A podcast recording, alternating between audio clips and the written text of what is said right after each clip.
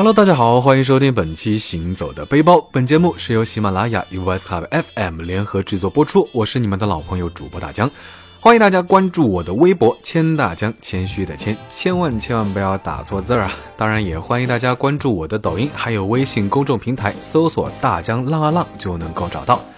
二零一九没有多少天了，赶快浪起来吧！上海，夜上海，你很多人来上海玩呢，都是奔着像迪士尼呀、东方明珠、外滩、南京路等等等等这些著名的景点。其实，上海作为多元化的超级大都市，玩法呢远远不止这些。抽出一天时间来一次博物馆之旅，享受精神盛宴，也是不错的选择哦。记得小的时候，学校组织过参观博物馆的活动，啊，也许那个时候年纪太小，听着解说似懂非懂，然后走马观花的看完一圈下来，基本什么都没记住。那回忆起来呢，就光记得路上买的零食是什么滋味的了。那回到学校写游记作文的时候，哎，就真的是特别的发愁。那现在随着社会文化的发展和科技进步。博物馆其实已经不仅是一个收藏、保护、研究、展示文化遗产的机构，而是一个服务大众、全面发展的文化服务教育机构。去博物馆看展览呢，也已经不再是像过去一样啊，只有冷冰冰的文物和枯燥的播音解说。那除了展品以外，还有很多寓教于乐的互动设施、好看实用的小周边纪念品等等等等。那现代博物馆呢，让历史更鲜活生动，也更贴近我们的生活。那说了这么多呢，我们赶紧一起去看一看上海有哪些有意思的博物馆吧。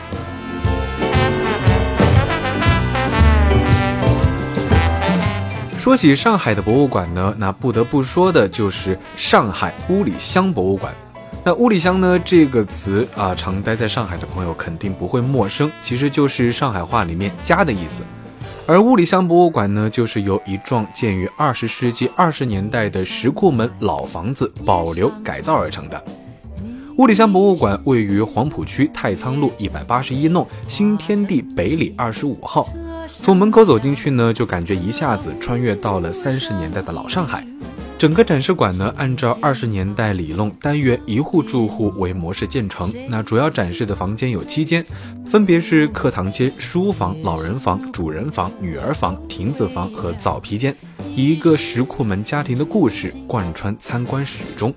展示房里所有的陈列实物呢，啊，无论是炉灶、小孩的课本，还是口红、烟缸，其实全部都是二三十年代石库门弄堂里所存留的旧时实物。能够感受到浓浓的生活气息，啊！不过让大江最羡慕的还是房子里面的天井。其实现在的房子已经很少见天井这种结构了。在过去呢，天井的基本功能就是通风和采光，它还是由公共里弄到私人内室的过渡空间。都市中地方有限，而前后两个天井的设置呢，令人联想到传统住宅中的庭院，这种通透感呢油然而生。嘈杂被挡在门外，夏夜乘风凉，冬日晒太阳。小小天井呢，是石库门人家自得其乐的户外空间。石库门弄堂这种房子呢，是始建于一八七零年前后的英租界内，之后呢就盛行于当时的整个上海市区。石库门弄堂的总平面布局吸取了欧洲连立式住宅的毗邻形式，但单体平面呢却脱胎于中国传统的四合院、三合院。并把传统的宅门呢改为较简单的石库门，这正好满足了中产阶层人士中呢一种洋化了的中国文化心理，令他们觉得是置身在一种既熟悉又现代的氛围之中。晨光不在，还不回来在那个年代能住上这样的房子呢，可以说得上是大户人家。房间里的小细节呢透露着精致，一楼正中的堂客间敞亮又气派。传统中国家庭具有长幼有序、尊卑分明的秩序化特征，反映在居住建筑中呢。正如课堂间需要居于中心位置一样，前楼、后楼、正房、厢房呢都各有各的位置。这里是男主人的独享空间。二楼主人房的梳妆台前呢，放着百雀羚胭脂和香脂丽玉的发簪。一旁的留声机呢，放着轻快的爵士乐，这一切仿佛让你看到了一种啊讲求细节，而且懂得享受生活的三十年代的中产阶级现代派女子。脚踏式缝纫机呢，在当时也是时髦玩意儿啊，是一般人家消费不起的奢侈品。书房里放着许多的老书，书桌上呢既有来自西方的电风扇和打字机，也有着中国的毛笔、宣纸等等等等，反映出了当时的海派文化精神。上海海派文化呢是海纳百川、兼容并蓄的。海派文化是根植于中华传统文化基础上，融汇吴越文化等中国其他地域文化的精华，吸纳消化一些外国的啊，主要是西方的文化因素，创立了新的富有自己独特个性的海派文化。那它的特点呢，就是吸纳百川，善于洋气，追求卓越，勇于创新。你为什么不回来？我要等你回来。之前呢，其实我们经常在一些文艺作品中可以看到亭子间这个东西。那这一回呢，总算是见到了实物啊，里面真的是特别特别的小，特别特别的挤，只放得下一张床和一个小书桌，还有一些简单的行李。亭子间可以说是石库门房子里啊最差的房间，它位于造皮间之上，晒台之下的空间，高度呢大概两米左右，面积六到七个平方米。朝向北面，在当时寸土寸金的大上海呢，亭子间常常被房东出租盈利。嗯，如果大江生活在三十年代，嗯，可能也只能租得起这样的小房间吧。不过想想，有很多的作家都和老上海的亭子间有着不解之缘。像郭沫若、茅盾、巴金、丁玲、丰子恺等等等等，那这些文人呢，其实都曾居住过亭子间，他们的作品中也大量涉及亭子间和石库门的生活，还创造出了亭子间文学。博物馆的各个展示点呢，都有多媒体效果音响和馆内的投影机，那每个房间呢，都有故事娓娓道来。有民国情节的朋友们呢，千万不要错过，这里也是非常适合创作者采风的地方。石库门呢，不愧是出文豪的地方。身处这样有年代感的氛围中呢，非常容易激发创作的灵感。现在的人们呢，生活更好了，小区的配套设施呢是一应俱全，楼下就是超市百货，要多方便有多方便，再也不用像过去排队去公共厨房、公共厕所。但是呢，人情味儿也比之前淡薄了许多。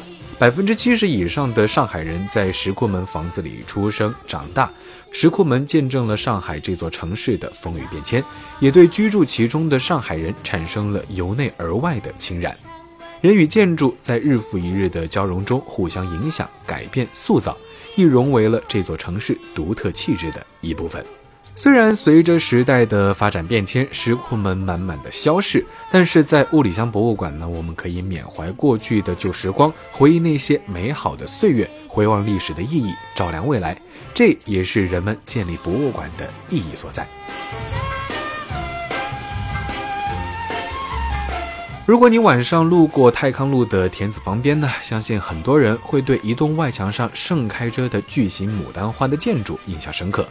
这座别致的房子呢，就是琉璃艺术博物馆。艺术馆外墙的这些牡丹花呢，是由五千零二十五片纯手工制作的花瓣组合而成。白天它们安静而祥和，夜晚它们绚烂而多姿。琉璃艺术博物馆由中国现代琉璃艺术开创者杨惠山和张毅共同创办，馆内收藏了三百八十余件精美的琉璃艺术品，其中一大部分呢是由杨惠山女士亲手打造。我们这一代的年轻人可能对于杨惠珊女士不太熟悉，她是一九八四年与一九八五年的金马奖影后，同时呢也是第二十九届亚太影展最佳女主角。她吸引离开了娱乐圈之后呢，与她的另一半金马奖导演张译共同研究琉璃制作艺术。二零零六年呢，创办并设计了琉璃艺术博物馆。琉璃其实是中国古代对于玻璃的称呼。我国有文字记载的琉璃呢，生产是最早在唐代。琉璃呢是佛教七宝之一，是一种消病辟邪的灵物。大家看《西游记》可能会非常有印象。大家看《西游记》呢可能会有印象，沙僧呢就是因为之前在天庭上打碎了一只琉璃盏，所以呢就被贬下了天庭。杨惠珊女士的琉璃作品中呢也有很多佛教元素。